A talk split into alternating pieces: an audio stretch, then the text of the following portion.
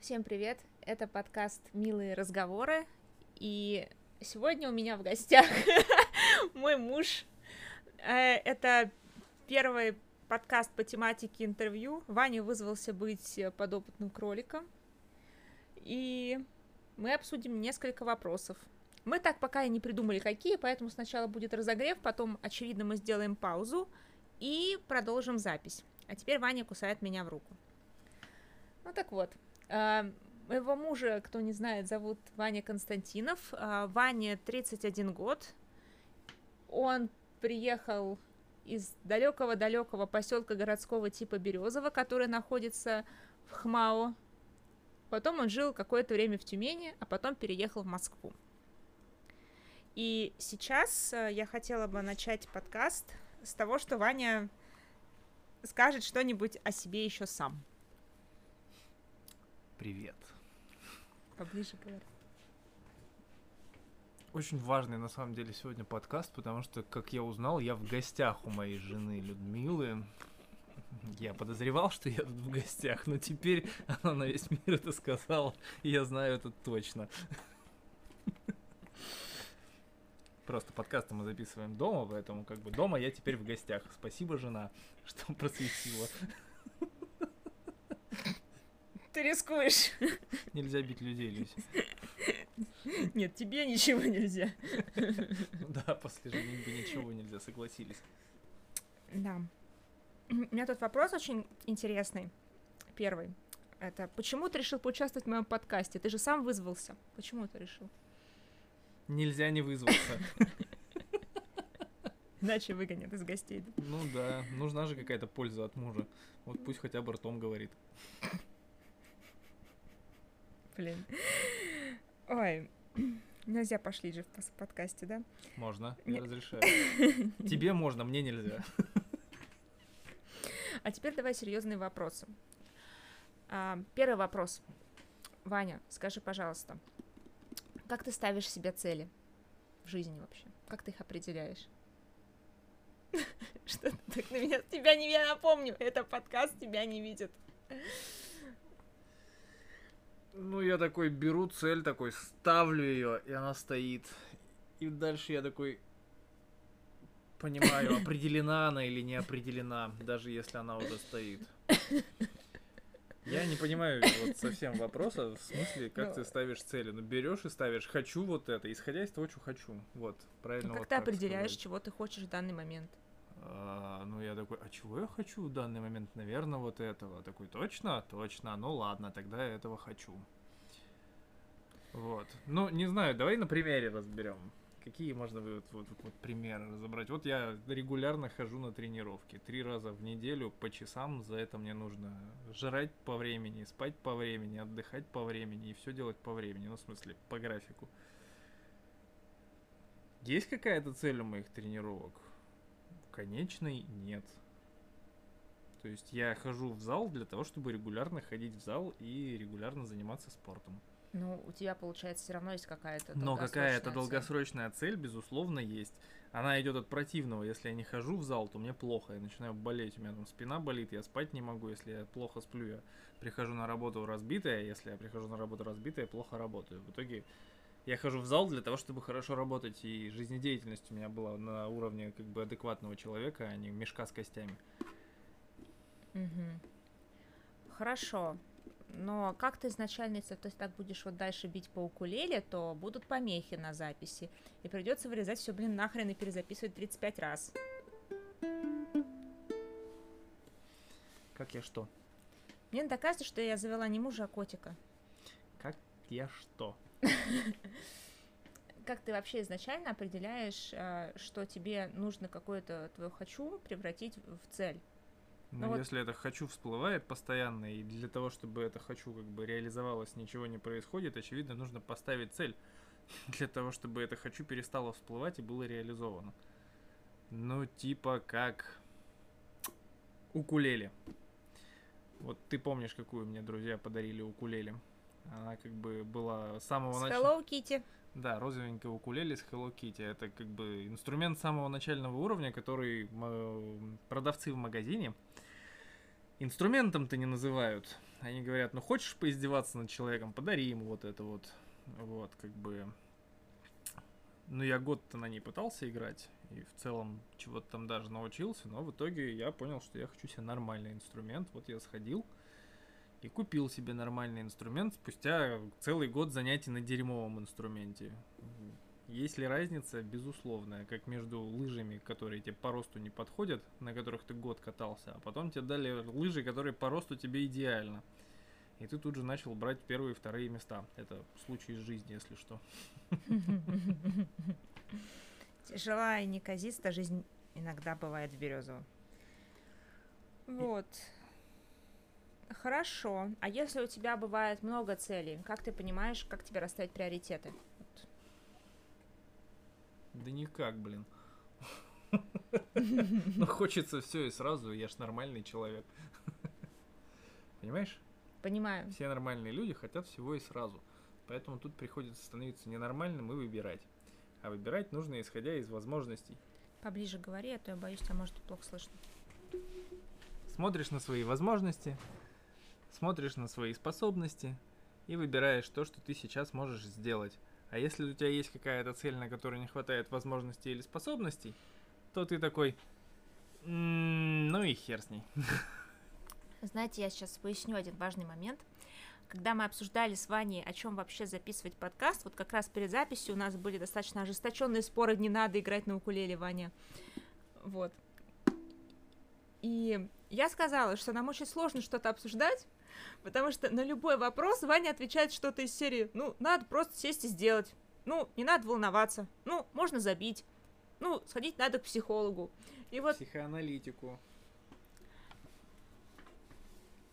Интересно, а кто-нибудь лечит заболевание, когда каждый раз, когда человек говорит психолог, кто-то другой говорит, надо психоаналитику, а не к психологу. Это кто вот лечит? Уже психиатр? Нет, это дисциплина лечит. Какая дисциплина лечит? Ну, самодисциплина в твоем случае. Вот ты вспомнила, что случае? неправильно сказала слово, ударила себя по щекам и сказала слово правильно. То есть это я неправильно говорю. А то, что ты всех поправляешь всегда, что не надо ходить к психологу, а психоаналитику, это значит здоровое поведение. Я. Ты всегда очень веселый. Я всегда радуюсь тому, что ты совершенно не занудный. Мне это очень нравится в тебе. Твоя Очень отличительная черта. хорошо, иначе тебе было бы очень тяжело Очень мной жить. тяжело было. С занудными людьми бывает так тяжело. Хочется кулеле по голове ударить. Просто, ну, мне запретили бить по голове, поэтому я, к сожалению, не могу. Есть, есть запреты в нашей семье. Ужас, просто тиран. В основном на насилие по отношению ко мне, да. Не знаю, о чем ты.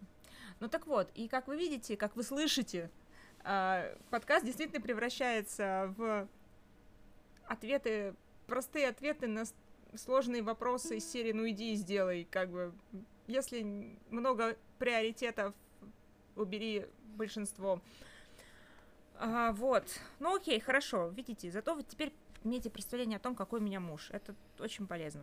Не, ну слушай, ну когда ты всего много хочешь сделать, ты же ты же нормальный человек, ты же понимаешь, что ты не можешь взять и все сразу сделать. Тебе Да нужно, ты чё? тебе нужно определиться. Ага, значит, то есть сегодня мы с тобой разговор, Обсуждали ровно то и же самое, и да, и вчера. вчера мы ровно то же самое, да. Я веду себя как ненормальный человек. Ну так вот, ты сам относишься к категории людей, которые хотят делать все сразу, а потом ругаются на себя, что они не делают все и сразу. Тогда вопрос. Я поэтому тебя спрашиваю, как ты с этим справляешься? В реальной ситуации, а не в книжку мне Ну давай цитируй. посмотрим реальную ситуацию. В реальной ситуации я буду ходить и нудеть пару недель, наверное, на тему того, что что-то я не, мгм. не могу определиться с тем, что делать. Мгм.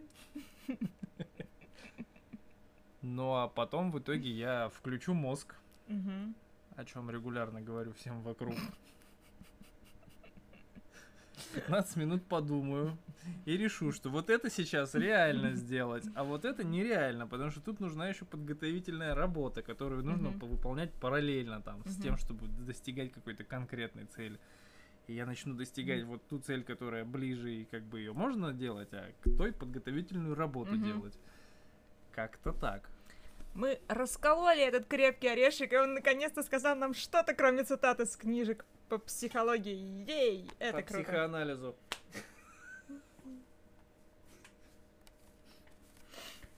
Дыши. Дыши. Да, да, я, да я дышу, я дышу, я, конечно. Не на меня дыши. Говори Хорошо, теперь. да, да. Вот смотри, ну, когда у тебя бывает слишком много приоритетов и целей, с которыми тебе сложно справиться, наверное, возникает тревожность. Как ты с ней справляешься? Раньше я бухал, Мгм. А потом? а потом в моей жизни появилась ты. Нет, на самом деле, потом я перестал так бухать и начал думать головой.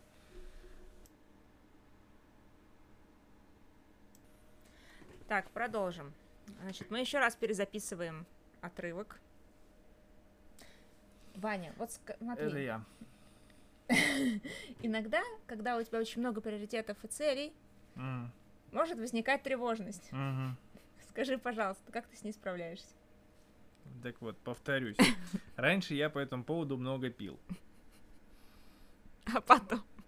а потом перестал. И как теперь ты справляешься с тревожностью? Я с ней не справляюсь.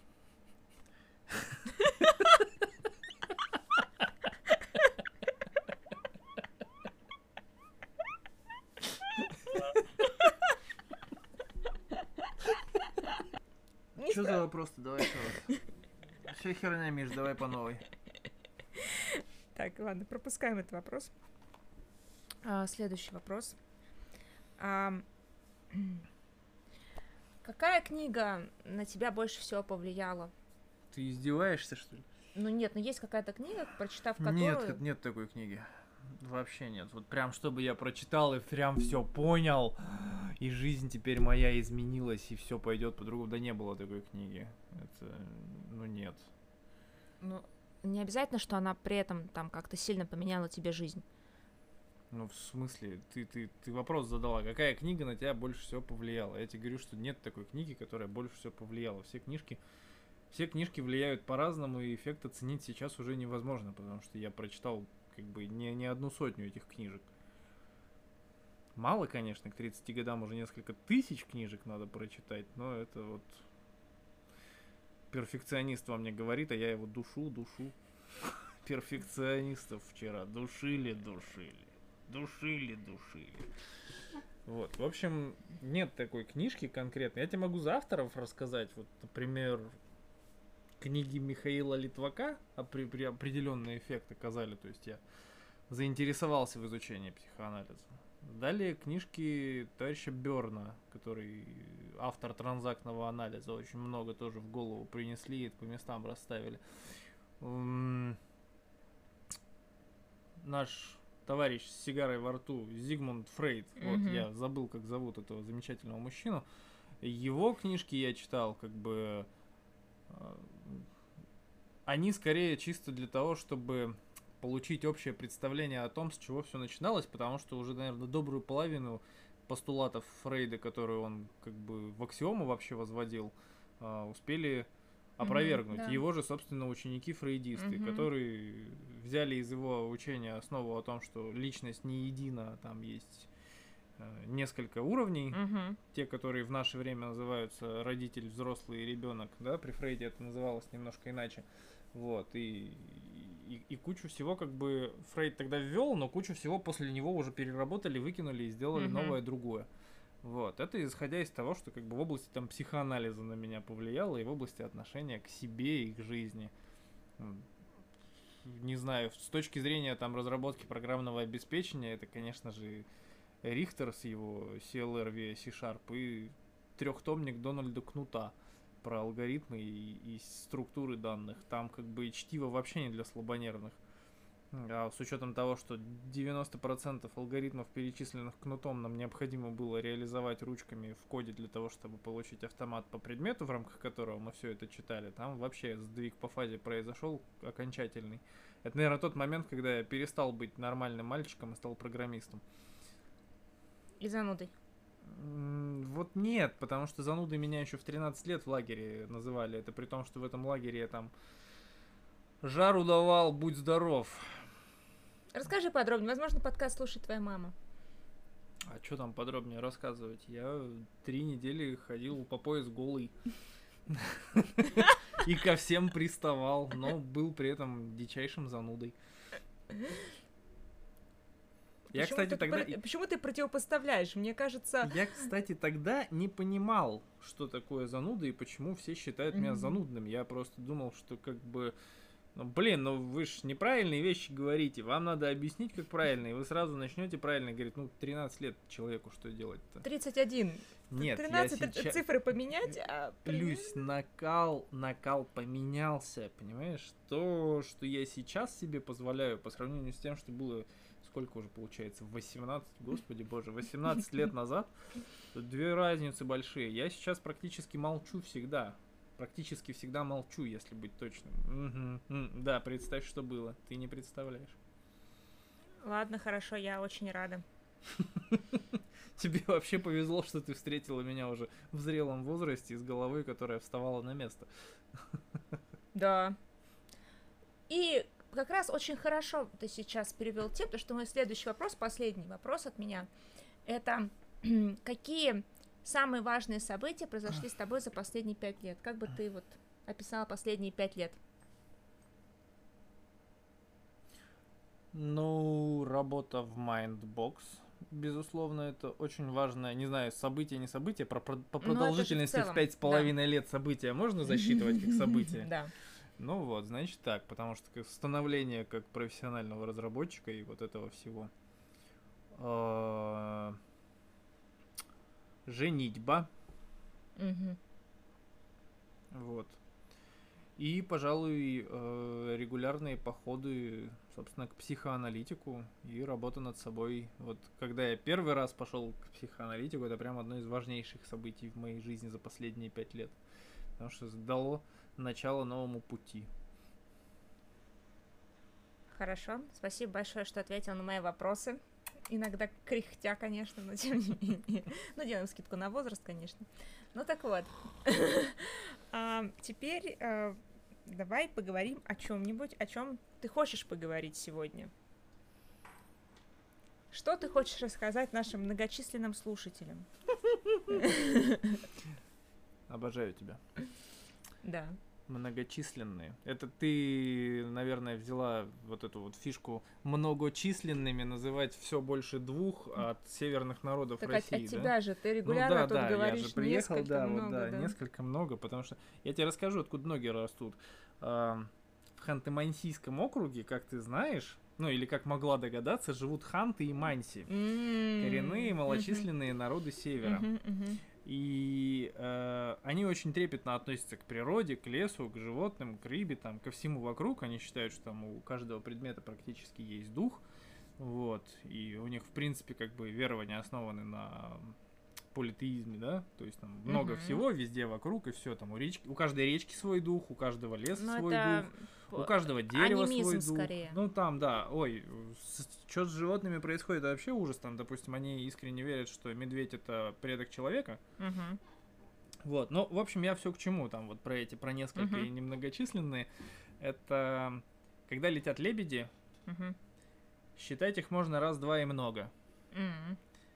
Потому что считается, что если ты всех лебедей посчитаешь, то их кто-нибудь потом посчитает уже у себя в лодке по головам. Mm. Вот. А так как лебедь птица благородная, красивая и вообще ее бить как-то не очень, то они вот э, очень трепетно относятся к пересчету лебедей. Гусей можно, лебедей нет. О, замечательно. Как раз у меня еще появился вопрос, который я хочу тебя спросить. А, Ваня, скажи, пожалуйста, как ты относишься к гироскопам? Люсь, я считаю, гироскопы это очень полезная вещь, серьезно, одно из ага. величайших изобретений человечества, ага. потому что вот, допустим, моноколесо, на котором некоторые мальчики ездят, оно же на гироскопе устроено. Вот если бы не гироскоп, что бы мы тогда делали? Не было бы моноколеса. А если говорить о знаке зодиака, то да, я ясень и что-то там, или вясли, господи. Или это из другого знака зодиака. Кто это? Что? Все разговоры так записывают. По поводу гироскопов, про которые ты изначально говорила, намекая на гороскопы. Э, Гороскопы. Же, ну, слушай, героскопы. Это потому что Гера их придумала, наверное. Хероскопы. Это очень старый, КВНский номер, в котором говорили, что в греческом языке нет, нет звука Г, есть звук Х. А компьютер опять ушел в спячку. Ей. Не, продолжать писать. Вот, и там, господи, по-моему, это была сборная Белоруссии. Подожди, ты не рассказала про гороскопы. Ну, да, там тема-то какая? А, есть же гирос- гороскоп а, стандартный, который, про который все знают, да? Да. Кто там, какие там знаки, не знаки, чего там? Да, знаки зодиака. Знаки зодиака. По ним делают гороскоп. Да? Ну, Вот. А есть же там гороскопы по э, Дерево друидские. Да, да, да, понимаешь, да, там, да, где да. ты там какое-нибудь Ага. дерево, или ты там какое-нибудь животное, Да. или ты там еще Мгм. какая-нибудь херня нево- цветок невнятная. какой-нибудь.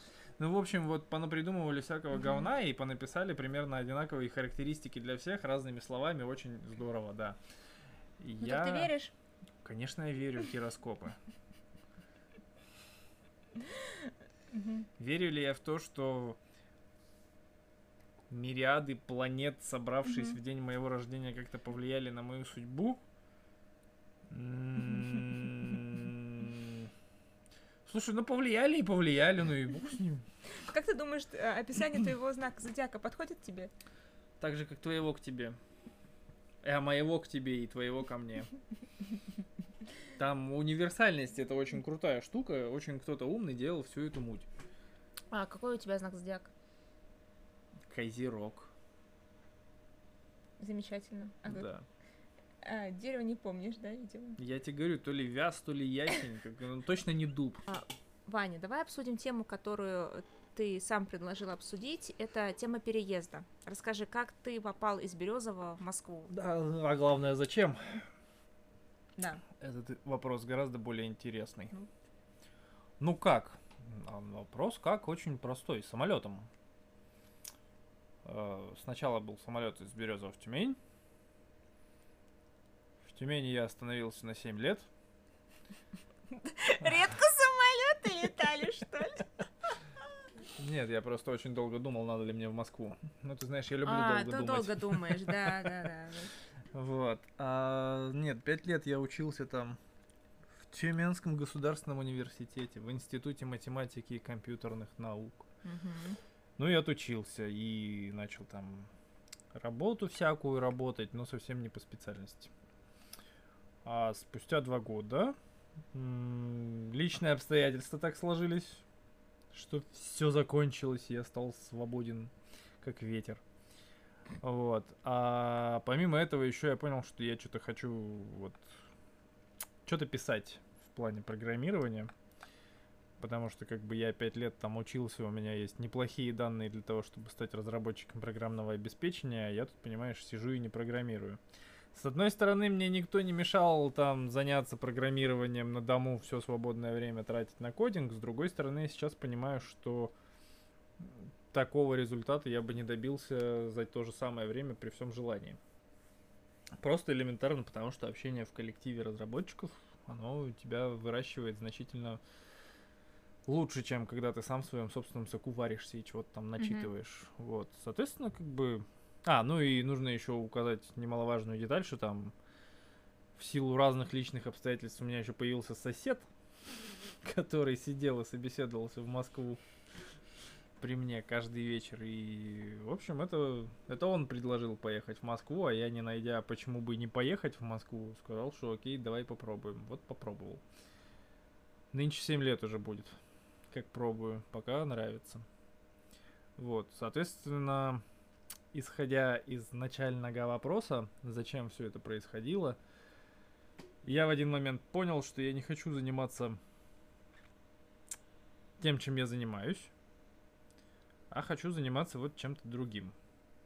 Чем-то, что мне нравится. Даже если изначально мне придется получать за это мало денег, э, жить в трудных условиях и очень много работать для того, чтобы выйти на определенный уровень. Все в итоге так и получилось, потому что я по приезду в Москву нашел работу, собственно, в том самом мейнбоксе, где мы с тобой познакомились, и у меня начальная зарплата была 40 тысяч рублей в месяц, из которых 25 тысяч рублей я отдавал на аренду комнаты. Вот. Ну вот и считай, я жил в Москве на 15 тысяч рублей в месяц, по сути. Понятно, у меня там были какие-то деньги с собой привезенные, но их было достаточно мало, то есть там никаких великих сумм не было, ни- даже 100 тысяч, по-моему, на руках с собой не было. Но, тем не менее, Арбайтен, Арбайтен, Арбайтен, и вот, и вот где я сейчас. В гостях у Милы. Ты зараза. Нет, я твоя жена.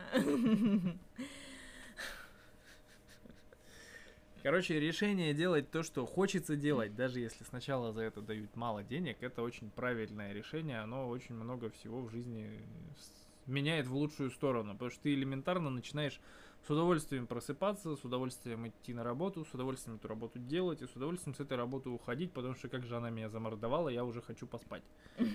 Но с утра все повторяется. Поэтому очень важно по жизни делать то, что тебе вот прям хочется, нравится делать. В противном случае ты будешь страдать. А ты же не дзен-буддист. Нет, это тоже. Так.